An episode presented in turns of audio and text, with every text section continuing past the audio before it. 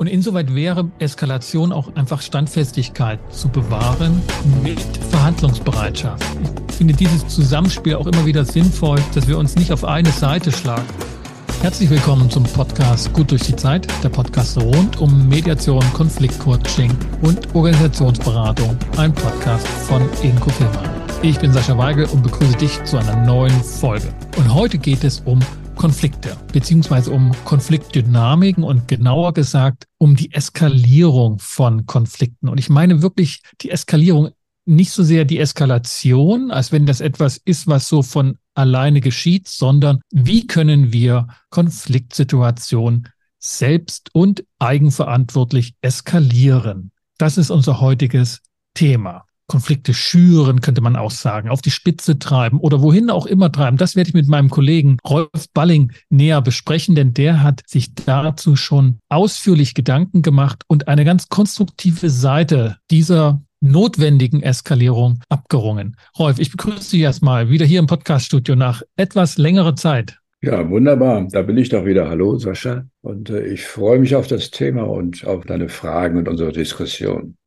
Ich habe das gesehen. Ich weiß gar nicht, wie ich dazu gekommen bin. Ich glaube, ich habe alte Dokumente durchstöbert und bin dann auf ein Konzept von dir gekommen, das du vor einiger Zeit formuliert hast, nämlich tatsächlich die Kunst der Eskalation. Und mir ist sofort das neue Buch von Klaus Eidenschink eingefallen, mit dem mhm. ich ja auch vor kurzem gesprochen habe. Der hat das die Kunst des Konflikts genannt und dort auch ausdrücklich das Schüren von Konflikten als ein Aspekt aufgegriffen und ausformuliert in seinem Modell, das einfach notwendig ist im Umgang mit Konflikten, auch die Fähigkeit zu haben, sie zu schüren. Das ist kein Selbstzweck, und was es damit auf sich hat, werden wir gleich dazu kommen. Aber das war die Kombination, wo dass ich gesagt habe, ich hole mir jetzt sofort den Rolf Balling wieder ins Podcast-Studio, weil das ein Thema ist, das ich mit dir jetzt besprechen muss, fast schon. Und es hat geklappt. Ich finde es wirklich schön, also auch, dass du gleich sagst, also Eskalation ist ja das ein Ding, was da rumsteht. Aber das Eskalieren, der Prozess, das kann man ja auch sportlich sehen und effektiv und egal wie man es macht. Aber es tatsächlich ist das, ist das eine Kunst. Denn die ist einerseits situativ, immer wieder anders. Aber auf der anderen Seite gibt es da schon ein paar Regeln, die wirklich wichtig sind zu wissen. Und die gucken uns an. Aber ich will noch kurz diese Ausgangssituation, ich sag mal, genießen, weil das etwas ist, was tatsächlich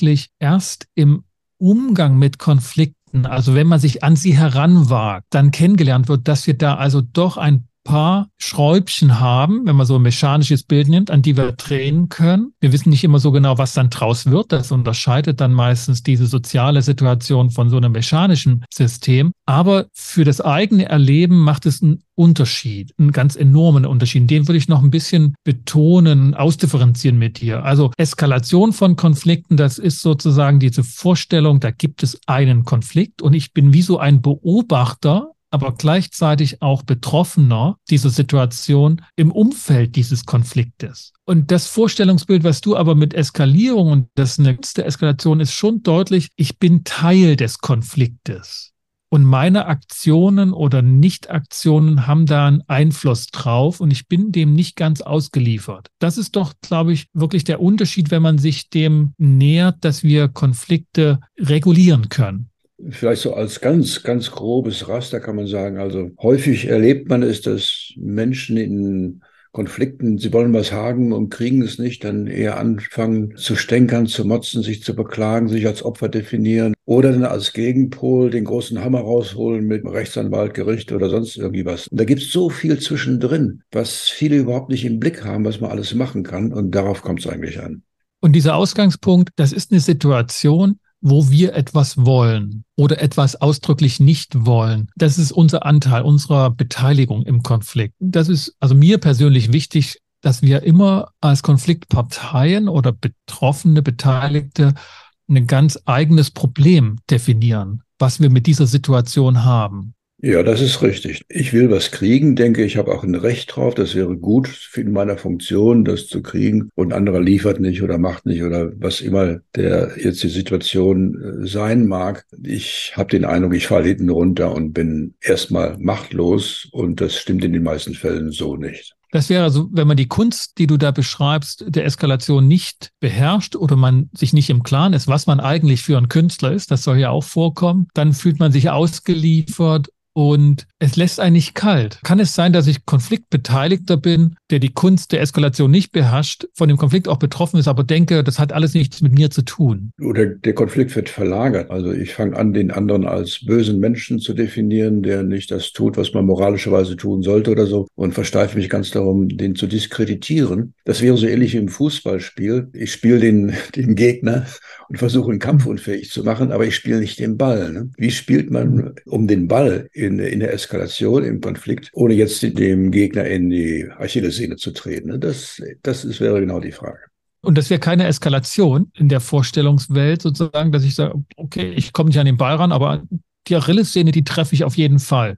Ja, also das funktioniert ja auch manchmal, ne? aber das ist kein guter Stil und langfristig wird sowas nicht gut funktionieren. Also im Fußballspiel hat man dann einen Schiedsrichter, aber in der Organisation hat man nicht immer den passenden Schiedsrichter, der dann anfängt zu pfeifen. Insofern äh, würde ich das Spiel, um den Gegner kampfunfähig zu machen, besser nicht spielen. Das ist dann Intrige. Das heißt, Eskalation ist nicht per se der Übergang hin zur dunklen Seite und intrigenhaftes, also wertungsmäßig doch unmoralisches Vorgehen. Eskalation kann auch etwas sein, das eben kunstvoll ist und auch, wenn ich mal auf die Wertungsebene gehe, was völlig okay ist, was völlig in Ordnung ist. Natürlich machen wir die Unterscheidung zwischen gut und böse nicht zu krass. Aber es gibt ein paar Sachen, die sind einfach nicht erlaubt, die sind nicht okay. Aber innerhalb des Bereiches erlaubt, und das kann von Organisationskultur zu Kultur auch ein bisschen unterschiedlich sein, da kann man den Spielraum wirklich mit gutem Gewissen und Effektivität nutzen. Würdest du der Einschätzung folgen oder ist da was dran, wenn man jetzt sagt, okay, auch so im Bereich unserer Profession, Beratung, Konfliktberatung oder Coaching, was ja auch häufig Anlass hat in einem Konfliktgeschehen, dass Eskalation eher einen schlechten Ruf hat, dass es eher so als Verschlimmerung und dass es immer mehr eigentlich der asoziale Weg wäre, also dass der so eingeschätzt wird, dass es immer um Deeskalation geht? Ja, das, das stimmt. Ne? Das, das kommt halt, weil viele Psychologen und sehr eher aus humanistische Psychologie, die will ich jetzt da nicht jetzt irgendwie brandmarken, aber immer so die Idee haben, Kinder vertragt euch doch, seid doch nett miteinander oder so. Und das ist manchmal wirklich der falsche Weg in dem Sinne. Was man lernen muss, ist, ist fair und kraftvoll zu streiten und zu eskalieren, dass wirklich eine gute Sachlösung oder was immer das jetzt dahinter steht, rauskommt mit nur einfach nett sein und sich vertragen, passiert da nichts. Deshalb ist das ein wichtiger Faktor, den, den man lernen muss. Und manche Berater sind vielleicht auch Berater, weil sie das harte Geschäft in Organisationen, was manchmal schon ein bisschen mit spitzeren Ellbogen zugeht als, als im Beratergewerk, ist auch eine Flucht dahin eben in Richtung, ich bin einfach gut und sorge für Deeskalation. Aber Eskalation als legitimer und vernünftiger Weg ist nicht manchmal deren Stärke. Das ist richtig. Ich habe so den Eindruck auch in der Literatur und das, deshalb finde ich das Buch von Klaus Eidenschink da auch wirklich einen hervorragenden Wurf, dass eben es immer darum geht zu deeskalieren. Wenn man die neuen Stufen von Glasel, die jeder sozusagen in seinen ersten 30 Minuten Konfliktmanagement-Training vorgesetzt bekommt, dass er dann mitbekommt, ach, das sind alles die schlimmen Schritte hin zum Abgrund und ich werde keinen einzigen von denen gehen. Ich werde keine Debatte mehr durchführen. Ich werde nicht mehr diskutieren. Das ist schon die zweite Stufe oder sogar dritte Stufe der Eskalation und dass man sozusagen da, auch wenn es gar nicht Sinn dieses Modells ist, aber dass man so ein Strafgesetzbuch hat im verbotenen Konfliktmanagement, das sind alles diese Handlungen, die in diesem Modell als Eskalation notiert sind in neuen Stufen, dass das eine bedauerliche Entwicklung im Konfliktmanagement Training und der Konfliktmanagement-Lehre ist. Ja, das, das ist nicht angemessen. Das gibt's ja überall, auch im Privatleben. Ob man jetzt eine neue Beziehung hat oder man, man heiratet oder es gibt neue Situationen. Immer wenn neue Rollen neu verteilt werden, ändert sich auch die Machtstruktur in einer Organisation, auch in privaten Beziehungen. Und in diesen Übergangsphasen wird normalerweise und vernünftigerweise auch gestritten. Und das geht nicht immer furchtbar astrein und furchtbar klinisch rein. Aber wenn konstruktiv gestritten wird, gibt es hinterher eine gute Lösung und darauf kommt es an. Und dann ist hoffentlich auch nichts passiert, was man sich nicht verzeihen kann oder was dann wirklich sagen wir, bleibende Narben oder Wunden oder sowas hinterlässt. Ne? Darauf kommt es an. Und dazu braucht es wirklich auch die Kunst der Eskalation. Gehen wir die mal direkt an. Was ist das Wichtigste, was man zu beachten hat, wenn man konstruktiv eskalieren will? Ist es eigentlich okay zu sagen, dass man das will oder ist das so etwas, ich muss eskalieren? Also mein Rat wäre erstmal schrittweise. Immer gucken, was ist der nächste kleine Schritt, eskalieren, aber nicht zu viele Schritte auf einmal. So mein Beispiel wäre, bin ich an der Ampel und vor mir verschläft jemand grün, weil er am Handy rummacht. Ne? Das kann man sozusagen oh, sehen. Fürchterliche Situation. Trete ich jetzt voll auf die Hupe, ne? das ist unsere Bestrafungsaktion, ne? oder mache ich mhm. einmal kurz, pup, ne, dass der aufwacht. Mhm. Und der, der erste Schritt sollte pup sein, dass der andere aufwacht. Aha, der hat einen Wunsch an mich, da ist was, ne, oder da passe ich mal besser auf. Ne, und mehr nicht. Ne. Und dann kann es sein, dass man außer ja. dem ersten kurzen Hupen vielleicht noch andere Sachen machen muss. Genau. Ich habe auch die Idee, dass im Hubton die innere Verfassung des Hupenden zum Ausdruck kommt, dass man das hören kann, auch wenn man den nicht sieht. Ja, ob der das freundlich gemeint hat im Sinne von, hey, ist Zeit, ist grün, oder ob der sagt, fahr, ne? Grüner wird's nicht. Ähnlich kann ich mal einen wirklich jetzt erwischen, ganz legitim oder so, ne? Klar, ja, also wenn man sensibel ist, mag das wirklich an dem Hubton schon zu hören sein. Wunderbare Idee, mhm. genau. Aber so, so muss auch der Anfang sein von jeder Eskalation. Also schrittweise und in kleinen Schritten. Ab wann merke ich, jetzt tut's gut, wenn ich jetzt ein Stück eskaliere. Also was, was mache ich eigentlich, wenn ich eskalieren möchte? Bringe ich zum Ausdruck, dass der andere eine Verhaltensweise an den Tag legt, die mir nicht gefällt? Oder sage ich eher oder bringe zum Ausdruck, ich möchte etwas anderes jetzt von dir? Also ich glaube, der nächste Schritt ist dann schon spezifisch. Ich merke vermutlich, also ich habe kurz gehupt. Was macht jetzt der andere? Ne? Der sitzt es einfach aus oder sagt, ich habe leider keine Zeit oder sagt, jetzt kommst du schon wieder mit irgendwelchen Wünschen oder so. Ne? Und der, also der nächste Schritt ist wahrscheinlich schon eine Reaktion, jetzt auf dieses Spielangebot von dem anderen nicht einzugehen, sondern äh, deutlich zu machen, mit sowas kommen wir jetzt hier nicht weiter. Ich will das wirklich haben, was ich brauche. Und das ist vermutlich eher auf einer Sachebene als jetzt der Verführung zu gehen und sagen, immer kommst du mit oder, oder sowas. Ne? Also das ist ja schon eine personale Aussage, sondern wirklich zu sagen, äh, sachlich gesehen, ich brauche das und mir steht das zu. Ich erinnere mich an eine Situation in einem Zug, da war ich noch im Nicht-Telefonierbereich und einer hat im Abteil laut telefoniert. Also kennt wahrscheinlich auch jeder, der schon Zug gefahren äh. ist. Ich konnte sozusagen aufgrund der Schilder, die dort waren, nämlich Telefon durchgestrichen, brauchte ich nur kurz hinweisen, hey, guck mal da oben, ist nicht okay, wenn du jetzt hier weiter telefonierst. Ich musste mich selbst nicht zu erkennen geben, dass es mir nicht gefällt, dass du jetzt telefonierst. Ich fand das total entlastend, diese soziale Norm verkörpert in einem Symbol, das die Deutsche Bahn dorthin gesetzt hat, Kraft ihrer Autorität, dass ich einfach nur darauf verweisen konnte. Meine Frage beim Eskalieren, ist es hilfreicher, auf solche soziale Normen hinzuweisen, dass dagegen gerade verstoßen wird? Oder ist es hilfreicher zu sagen, also mir gefällt es gerade nicht, dass du laut telefonierst und mein Wunsch sollte doch bei dir eine gewisse Handlungsrichtschnur geben? Was wäre deiner Meinung nach vorteilhafter? Ja, das ist ein schönes Beispiel. Ne? Also das ist natürlich wunderbar, wenn ich auf diese Schilder zeigen kann. Denn abgesehen davon, dass ich daraus jetzt nicht einen persönlichen Machtkampf schon mache, denn ist vielleicht auch die Art und Weise, wie ich darauf hindeute, ne? vielleicht sogar mit einem Lächeln und so. Aber es bietet schon eine goldene Brücke. Ne? Der andere kann sagen, oh, habe ich gar nicht gesehen und dann ist, ist Frieden. Ne? Ja. Also die, mhm. die Deeskalation ist dann viel leichter möglich, als wenn ich schon einen, irgendwie einen persönlichen Machtkampf oder irgendeine Bestrafung oder sonst etwas einbaue. Ne? Das ist ein wichtiger Punkt. Der kann ja reagieren auf seine Weise. Ne? Also ich finde, klar, fände ich schön, wenn der wenn er sich sozusagen die Hintertür öffnet und sagt, Mensch, habe ich nicht gesehen, tut mir leid, sorry. Aber er könnte auch sagen, ey, Brillenschlange, warum bist du immer so unterwürfig? Machst du auch immer alles, was dir gesagt wird? Also ich sitze hier und telefoniere Kraft meiner Autorität als Mensch. und der telefonieren muss, so als wichtiger Mensch. Ja, ja, jetzt muss man eskalieren. Reicht es vielleicht jetzt als nächsten Schritt nochmal darauf hinzuweisen, auf das Schild und wirklich das deutlicher zu machen? Oder ist schon der Punkt, wo ich mich suchend umdrehe und gucke, ob hier irgendwie ein Schaffner, ein Zugführer, mhm. sonst jemand in der Nähe ist? Oder ähm, sage ich das so laut, dass vielleicht andere aufstehen, die das auch stört oder so? Jetzt ist der Punkt erreicht, wo es schwieriger und ernster wird. Das müssen wir jetzt situativ sehen. Schaffe ich mir Verbündete? Äh, hole ich mir die Autorität von dem Zugführer oder was mache ich jetzt? Aber jetzt läuft der Mechanismus. Jetzt heißt es mit höchster Achtsamkeit den weiteren Verlauf zu gestalten und mitzugestalten, denn ich mache es ja nicht alleine, mhm. der andere macht es ja auch wenn, wenn ich bei der Situation nehme, ne, weil es ein gutes Beispiel ist, das heißt auf jeden Fall, ich bleibe bei meiner Position, bei meiner Idee von, ich will jetzt nicht, dass hier laut telefoniert wird. Ich will nicht gestört werden. Ich habe mich in eine Abteil gesetzt, wo ich die Erwartung haben darf, ich werde nicht gestört von einem Telefonierenden. Und dort bleibe ich. Und wenn ich das durchsetzen will, muss ich eskalieren. Ja. Deeskalation könnte ja jetzt auch sein, nochmal in mich zu gehen und zu sagen, hm, will ich denn wirklich, dass dieser Mensch nicht telefoniert? Brauche ich das jetzt wirklich? Oder ist es nicht auch interessant zu erfahren, was andere Menschen für Probleme haben? Könnte ja auch ein bisschen Mitmenschlichkeit von meiner Seite notwendig werden, dass ich auch Anteil nehme. Vielleicht kann ich ja sogar was beitragen dazu und ja. gehe sozusagen in eine deeskalierende Situation. Aber Eskalation heißt, ich bleibe bei dem,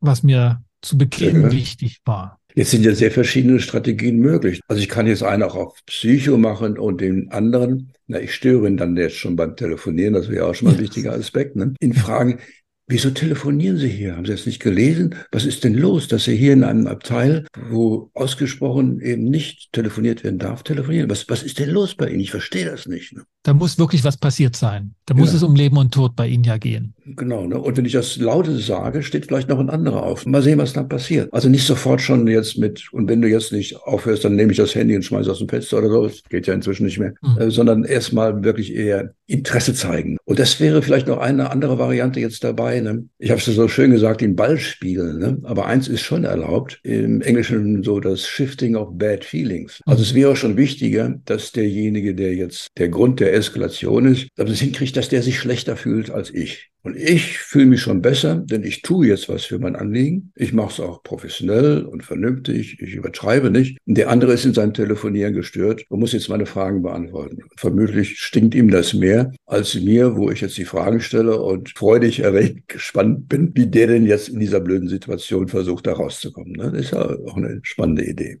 Also es ist vollkommen erlaubt, dass der andere sich schlecht fühlt. Das heißt aber noch nicht, dass wir sozusagen jetzt ähm, das Tor geöffnet haben, wir dürfen den anderen abwerten. In seiner Persönlichkeit schon gar nicht, aber in dem, was er tut. Oder ist es etwas, wo wir sagen, na ja, also abwerten ist ja so ein Begriff, auch in der TA, ne, so, das ist verboten per se, das braucht es nicht. Die schlechten Gefühle, sich schuldig fühlen, das ist schon, das ist für das Verhalten, was er an den Tag legt, als Regelverstoß, ist das eine Konsequenz, die er tragen muss, tragen darf. Ja, kommt natürlich auf dessen Persönlichkeitsstruktur an. Also manche sind da auch ziemlich resistent in dieser Richtung. Ne? Aber okay, jetzt sind wir mitten im Prozess. Jetzt sind wir mitten mhm. im Prozess. Ne? Im Eskalationsprozess. Ja, genau. Was mache ich, wenn mir doch solche Überlegungen kommen, die ich aus dem Konfliktmanagement-Training habe, sich selber zu hinterfragen, dass Konflikte ja auch eine Herausforderung sind für sich selbst, ob das wirklich so ist, wie man das sich am Anfang gedacht hat und ich dadurch eher den Weg einschlage, wieder in die TS Eskalation zu gehen, um des lieben Friedens willen. Und es lohnt sich ja auch gar nicht, in einem Zug Montagmorgen jetzt so einen Aufstand zu machen. Ja, das schon, ne? Das wäre natürlich auch klug zu sagen, also wie viel will ich jetzt will ich wirklich investieren? Ne? Will ich es jetzt wirklich wissen oder begrenzter Einsatz, also jetzt reicht es mir schon. Ne? Wie kriege ich jetzt selber einen starken Abgang? Ne? Also ich könnte mir vorstellen, dass ich dann laut sage, äh, ich sehe, Sie hören nicht auf. Ich habe gesehen, im anderen Abteil ist ein Platz frei. Ich gehe jetzt darüber, aber ich schicke Ihnen den Zugführer. Na, ist vielleicht ein starker Abgang. Wie was wird der andere reagieren oder sonst irgendwie. Also so käme man aus der Eskalation dann selber in einer guten Weise wieder raus. Wenn du sagst, ein starker Abgang, dann hat das ja die, die Metapher, dass das Leben eine Bühne ist. Oder dass es zumindest im Zug eine Bühne gibt, wo Zuschauer sehen, wer hat hier einen starken Auftritt, wer hat einen starken Abgang, wer bringt seinen Text ordentlich rüber und ist mit Kraft auf der Bühne. Ja, klar, ne, das, das mag jetzt im Zug ziemlich harmlos sein. Aber in einer Organisation so ein Konflikt gibt es garantiert jetzt im Meeting oder sonst wie gibt es Leute, die mhm. denken, endlich ist mal was los hier. Ne? Äh, die wird sehr interessiert äh, zuhören, zugucken, wie ich denn den Konflikt eskaliere, wie ich den handhabe wie es weitergeht. Da sind die ja auch lernfähig. Die wissen schon, ah, der so macht er das. Mhm. Also wenn ich mit dem einen Konflikt habe, dann muss ich da aufpassen oder mache ich besser so oder besser so oder so. Das ist für alle spannend. Insofern ist das sehr wichtig, dass ich in einer Organisation, wenn es denn sein muss, auch einen starken Abgang inszeniere und ich hinterher als der Blödi dastehe. Das wäre nicht gut.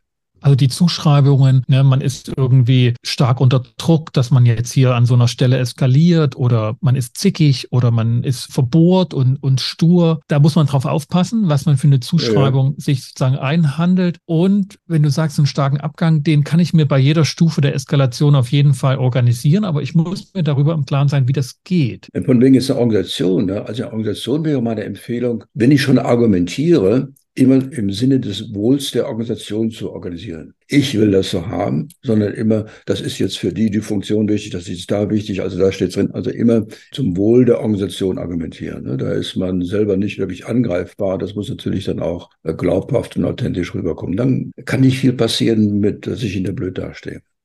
Und du hast in deinen Ausführungen auch geschrieben, sozusagen immer mal wieder kleine Lösungsvorschläge bringen, Lösungsideen, also Auswege anbieten. Nee, eigentlich nicht. Nee. Das meinst du, das meinst du nicht? Nee, okay. Nee, angenommen, ich kriege etwas nicht und jemand sagt, mein Lager ist zu voll und ich habe keine Zeit oder sonst irgendjemand, irgendeinen blöden Ausflucht und mhm. mache ihm jetzt eine Idee, wie er das in seinem Lager finden kann. Das ist nicht gut. Ach, gerade nicht. Dann habe ich das falsch verstanden, weil es hätte mich auch gewundert. Konflikte bestehen ja letztlich aus ungefragten Lösungsvorschlägen, die der andere jetzt erfüllen muss und der wehrt sich dagegen. Ja, ja, okay, also keine, nee, nee, nee.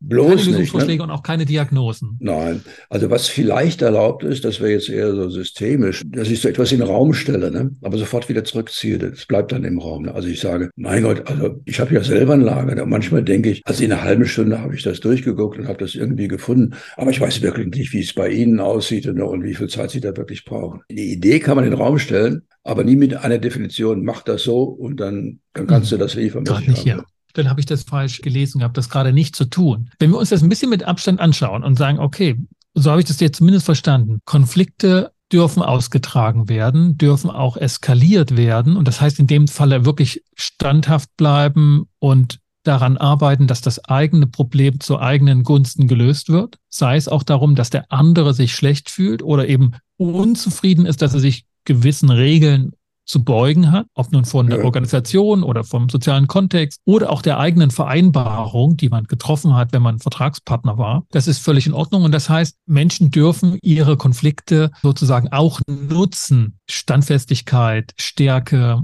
soziales Engagement oder soziale Aufmerksamkeit und Sichtbarkeit zu erlangen. Da sind wir ja praktisch bei einem Programm, das wir sozusagen aus der Persönlichkeitsentwicklung her kennen. Sagen, okay, ich darf mich entwickeln, ich darf wachsen an meinen Herausforderungen. Ja. Mhm. Und hier kommt noch dazu, ist das zu Lasten des anderen, auf Kosten von anderen oder sind die Kosten nicht verursacht, sondern in der Verantwortung des anderen?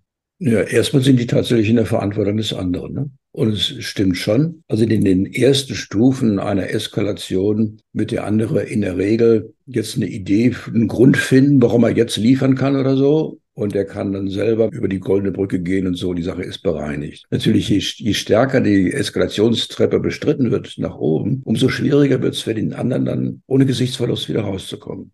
Für mich selber ja auch. Ne? Aber so ist es dann. Ne? Da kann man nur hoffen, dass da nichts irgendwie was anbrennt, was dann äh, nicht mehr gut heilt. Aber da muss man bei, halt bei Stufe bis Stufe sich wirklich überlegen, aussteigen, weiter eskalieren, wie kann ich noch Hilfe holen und wie kann ich eskalieren, ohne den anderen nicht in eine Zwickmühle zu kriegen, wo er nicht mehr raus kann. Das, das wäre dumm. Also ich muss dem anderen eine Chance geben, mhm. heil rauszukommen bei all dem, was wir so gerade besprochen haben und ob man nur in die Richtung denkt oder in die deeskalierende Richtung, hat das ja schnell etwas von Rezepten, von Schritten, von Abfolgen, von etwas, was wir in der Hand haben. Und ich sag's aber jetzt, und deshalb betone ich das nochmal am Ende auch, bei all dem die Hoffnung haben, dass es, dass da nichts anbrennt. Wir, wir haben halt nicht wirklich alles im Griff. Liegt nicht nur an uns, wie die Dinge weitergehen. Wir sind eine Ursache in so einem sozialen Geschehen. Und wir haben es mit einem komplexen System zu tun, mit einem sozialen System. Wir haben die Zukunft nicht genau planbar vor Augen. Du meinst, es ist wert,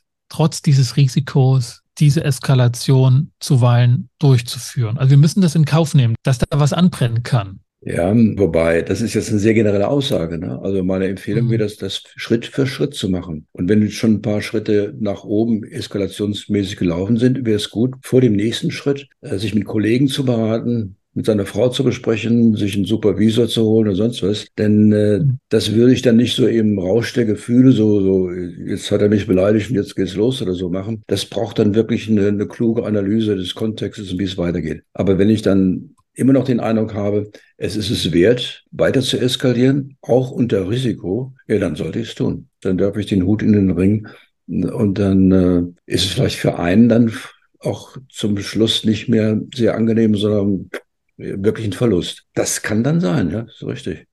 Ich finde das sehr sinnvoll und sehr stimmig, weil paradoxerweise auch das Gegenteil nicht dahin führt, wohin man will. Ne? Wenn man es nicht tut, wenn man nicht eskaliert, heißt das noch lange nicht, dass der Konflikt deeskaliert. Das ist ja auch das famos Paradoxe daran, dass sich die Dinge meistens dennoch verschlimmern. Der Kollege im Abteil anfängt zu schreien ins, ins, Telefon und nicht leiser wird, nur weil man st selber still war. Auch die Kollegen lernen häufig nicht aus der eigenen Zurückhaltung, oh Mensch, da waren die Kollegen aber sehr zurückhaltend und das danke ich ihnen jetzt, indem ich beim nächsten Mal auch zurückhaltend bin, sondern die werden mhm. eigenartigerweise noch ungehaltener und noch unangenehmer.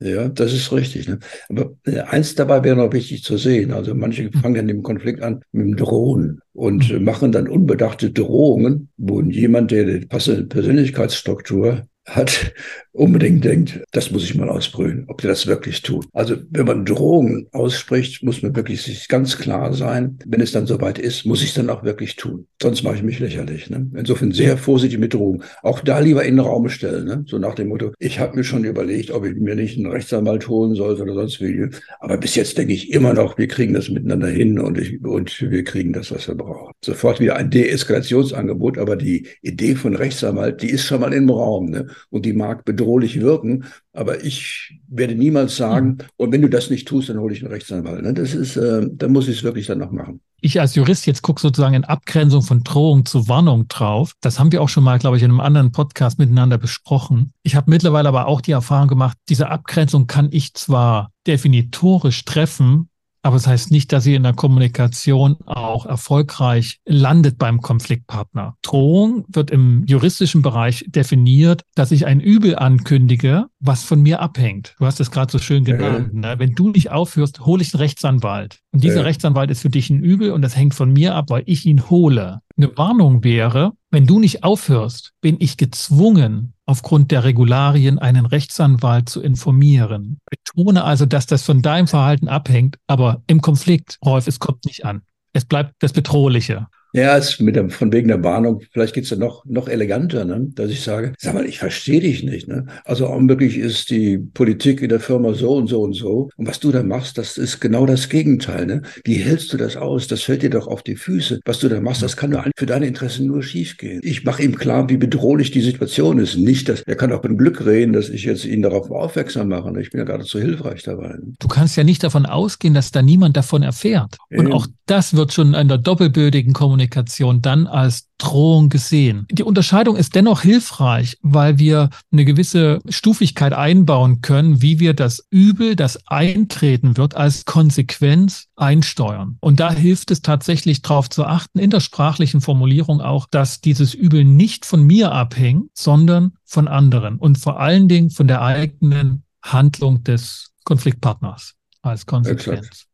Das war nochmal ein wichtiger Punkt, also hinsichtlich Drohungen, weil sie selbst binden. Der Drohende bindet sich meistens und vor allen Dingen selber und ist dann in der Not, das Angedrohte auch durchzuführen. Ansonsten ja, macht er sich unglaubwürdig, was für die weitere Konfliktbearbeitung auf jeden Fall misslich wäre. Exakt. Rolf, ich bin fertig eigentlich mit dir jetzt hier zu sprechen. Ich habe Lust, jetzt den nächsten Konflikt zu eskalieren. Ja, natürlich schrittweise. Wollte doch noch mal irgendwie nachfragen, so ob ich noch irgendwas auf den Weg bekomme von dir, wenn ich das ja, jetzt ja. machen will. Ein Aspekt vielleicht noch mal wichtig, den festzuhalten. Ne? Mhm. Also wenn man eskaliert, dass man möglichst gleichzeitig Deeskalation anbietet dass man nicht sagt, von wegen, also mit dir mache ich sowieso nie wieder ein Geschäft oder sowas. Also immer, vielleicht, dass man gleich immer die eigene Deeskalationsbereitschaft und Friedensbereitschaft zu sagen, wenn die Bedingung erfüllt ist. Ne? Das wäre mhm. wichtig. Nichts abschneidend, sondern immer auch nochmal was Öffnendes. Mhm. Und insoweit wäre Eskalation auch einfach Standfestigkeit zu bewahren mit Verhandlungsbereitschaft. Ich finde dieses Zusammenspiel auch immer wieder sinnvoll, dass wir uns nicht auf eine Seite schlagen von, ne, ich muss deeskalieren oder psychologisieren und irgendwie einen Ausweg finden, wo ich selber dann hinten runterfalle oder eskalieren und den anderen halt bewegen und pushen und erziehen wollen, sondern immer sozusagen Standbein, Spielbein mir darüber im Klaren bin. Ich weiß nicht, ob man das sagen darf, aber ich sage es trotzdem. Ne? Und es kann sogar Spaß machen. Ne? Das ist ja wirklich. Ich wollte dich fragen, ob das Spaß machen ne? darf. Das war meine letzte Frage jetzt. darf das Spaß machen?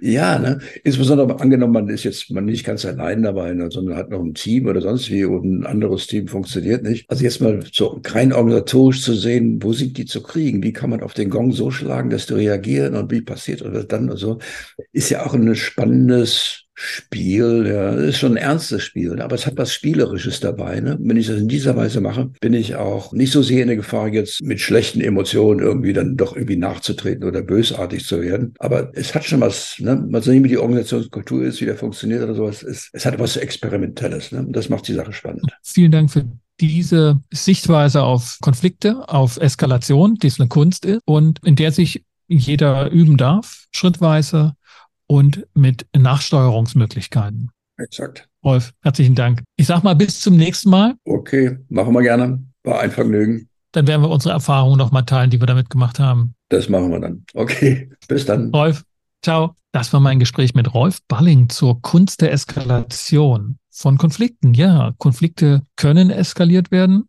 Sie dürfen eskaliert werden. Zuweilen müssen sie aus der Sicht der Konfliktparteien eskaliert werden sowohl um das zu erreichen, was man erreichen will, als auch um eine Entscheidung in der Konfliktfrage oder in den Konfliktfragen hinzubekommen. Es bleibt dabei, dass in Konflikten mindestens zwei Personen jeweils ihre ganz individuellen Probleme bearbeiten, für die sie Lösungsansätze haben, bei denen die anderen gefordert sind und die das einfach nicht tun wollen. Und dafür einzutreten, kann zuweilen sinnvoll sein. Und das sollte schrittweise geschehen klug. Und darüber habe ich mit Rolf Balling gesprochen. Vielen Dank, dass du und ihr wieder mit dabei wart hier beim Podcast Gut durch die Zeit, der Podcast rund um Mediation, Konfliktcoaching und Organisationsberatung. Wenn dir dieser Podcast gefallen hat, dann hinterlass doch ein Feedback und eine kleine Bewertung auf Apple Podcast oder auf Google Business. Empfehle den Podcast weiter, damit auch andere diesen Podcast leichter finden und sich mit den Themen vertraut machen können. Und abonniere ihn, wenn du das noch nicht getan hast. Für den Moment bedanke ich mich, verabschiede mich mit den besten Wünschen. Bis zum nächsten Mal. Komm gut durch die Zeit. Ich bin Sascha Weigel dein Host von Infoflema, dem Institut für Konflikt- und Verhandlungsmanagement in Leipzig und Partner für professionelle Mediations- und Coaching-Ausbildungen.